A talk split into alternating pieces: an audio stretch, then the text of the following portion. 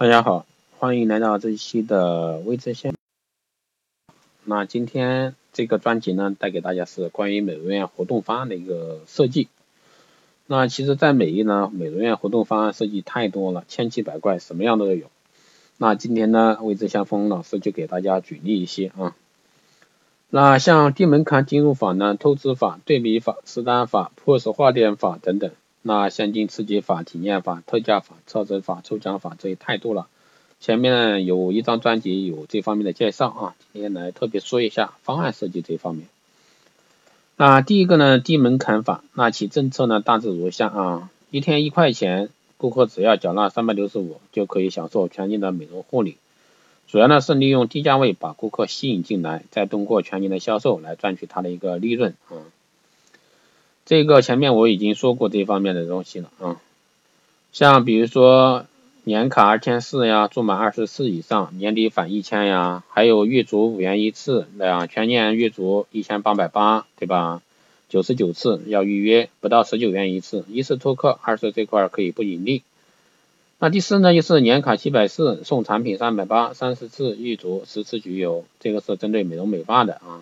以上类似种种方案呢，利用一个低价托客。进而销售，如转卡或者是项目绑捆绑等等啊，这个呢只适合一些低端美容院啊，高端美容院 是否可用这种低门槛方法呢？当然可以。如果说一个高档的店促销设计为三十八万的卡的基础上，加入一个一千八百八十八元的一个准入卡，限用两个月，两个月后感觉满意后必须转卡，那限时限量来体现一个机会。所以说类似方案还有许多。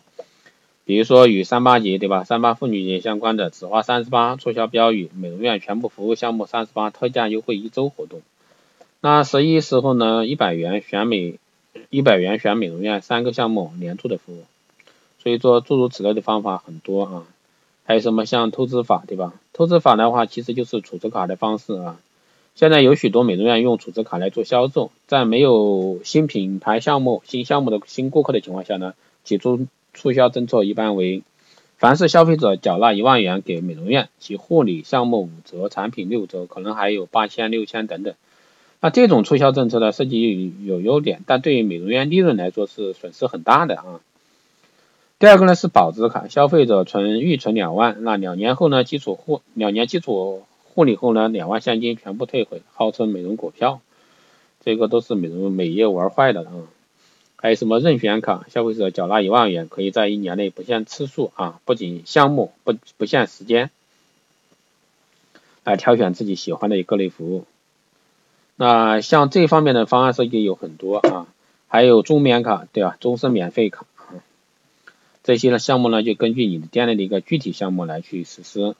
那这里需要说明一下，其实美容本身就有融资的性质，那所以说可以通过这种手段来。做一个美容院最常见的一种融资方法，其实叫消费储值。嗯，消费储值方式变通、变相返点形式呢，可以提升客户的一个消费附加值，可以留住顾客长期消费。那可以作为每千每一每一千元做一个储值期点数啊，给以客户的名义在银行设立一个户头。啊，客户累积对吧？两个月为期限，单次消费满一千元产品，存入客户银行账户百分之十现金，存入客户积分卡百分之十的积分点数，赠送亲情卡两张，这是变相的一个托客啊。积分点数和金额，客户在店内消费服务项目全额抵现现金使用，购买产品呢抵百分之五十现金使用。那银行现金账户呢，金额作为客户的保险基金或者说子女教育基金，由客户自行支配。啊，这一块的话，你又可以去联系第三方，对吧？保险公司来给你做一个搭配了。那这里需要备注一下，每张亲情卡可做两次免费护理，本人不可使用，相当于就是托客方法啊。还有什么对比法呢？其实我前面已经讲过了，所以说这里的话就不再给大家讲。还有什么化点法啊？其实化点法呢，就是自由。划卡式的消费，那中大型美容院呢，普遍采用一种销售形式，即将美容院所有的项目计算成积分，通过顾客划卡划点的形式呢消费。这里也有个问题，就是积分与具体金额画等号的话，顾客就会很清晰单次的一个价钱。一般最好的是改良方法是，顾客存入一万块钱送积分两千八，共一万二千八百个点。啊，泡浴对吧？二十八个点，花茶十个点，精油开背一百八十八个点。也就是说，目的就是让顾客不太清楚这个具体花了多少钱，就这个意思。那利用顾客的懒得算账的心理来消费呢？去通过增积正积分来做功消耗，总有花不花完的时间，对吧？不像打折，养成习惯就很麻烦。所以说这些的话，需要大家去注意啊，这方面的一些问题啊。其实还有像什么特价法呀，对吧？抽奖法、置换法，前面我的专辑都已经讲过这一块了。今天为什么还来去给大家讲这个这一块？就是给大家提个醒啊，在玩各种促销活动的时候，你要考虑一下长期的一个事情。就是说，这快年底了嘛，对吧？年底了，那明年开年你的工作、你的全年、明年一年的一个活动怎么样去策划？那很少有美容院去说，哎，做全年的那个营销策划的，基本上是来一月做一月，这个月做了往下个月，所以说一定是整体成形成体系的一个去销售，这样的话会比较好一点。所以说这一块的话，一定是根据自己的店面实际情况去做一个促销。其实目前的话，就是美容院来说的话，你要做促销，其实很多方法啊。如果说你的店在写字楼里面，那写字楼里面最好做方法就是异业联盟，比如说像前面刚刚说到的一个储值消费挣积分，然后给他返百分之十的一个银行账户基金，那这块的话你完全就可以由一个保险的公司来去代入，那甚至给一个子女他的一个子女做一个什么呢？做一个学业方面的服务，比如说一些培训机构啊，那又可以异业联盟到培训机构。这样的话，三方一联合，那基本上你这个活动就有非常非常有吸引力，有促销力，对吧？找一些培训机构嘛，对吧？一些学校培训机构针对子女的，那么针对子女，只要你来消费了，我赠你子女某某某某知名教育机构的一个培训月卡也好，还是年卡也好，对吧？然后再赠送你什么？再赠送你多少保险基金，对吧？还有诸如此类，赠送你多少加油卡，太多了。那美容院老板呢？你一定要学会什么异业联盟。异业联盟这个一定是主动出击，靠你自己去谈的，而不是说等来的。当然，你也可以找托客公司帮你做。啊，托客公司目前市面上就形形色色，各方面都有。那所以说，你要擦亮眼睛找一个好的托客公司，前提是结合你店子可行的一些方案。因为很多方案做的五花五花八门，对吧？看上去很好看，但是真正执行的落不到地。这也是所有很多来找找我们机构做一个 VIP 私人定制，去做一个托客的一个方面。为什么？因为就是很多人跟魏志祥文老师说，哎呀，我们店就是也做过很多类似的一个 VIP 项目托客方式，但是呢，就是托不来客。我说你那些都是。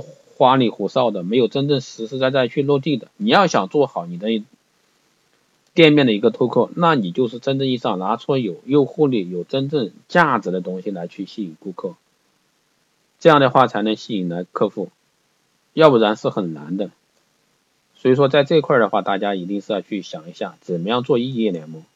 那辉智先锋老师在异业联盟这块是相当有自己的见地啊，异业联盟。比如说跟银行合作啊，四 S 店合作啊，加油站合作啊，教育集团合作呀，保险公司合作呀，各方各面的针对你的店，你的店的一个定位决定了你的一个异业联盟的一些合作方式。不同的一个异业联盟带给你的东西是不一样的。首先一条，不管你做什么样的异业联盟，一定要形成体系，结合你自身的一个促销方案，客拓来了能不能沉下来，能不能让他消费，这些都是。作为一个美容院经营管理者，你必须要考虑的问题，而不仅仅是简单来，我市面上四十八块钱、三十八块钱给你托一个客，对吧？找托个公司，那这类公司你找来干嘛呀？四十八块钱托一个客，他这个顾客能给你沉下来吗？沉下来能给你消费吗？对吧？所以说，如果说你是一个一般的美容院，不是很知名的美容院，那你要结合你的店子情况，做的还是稍微有点价值。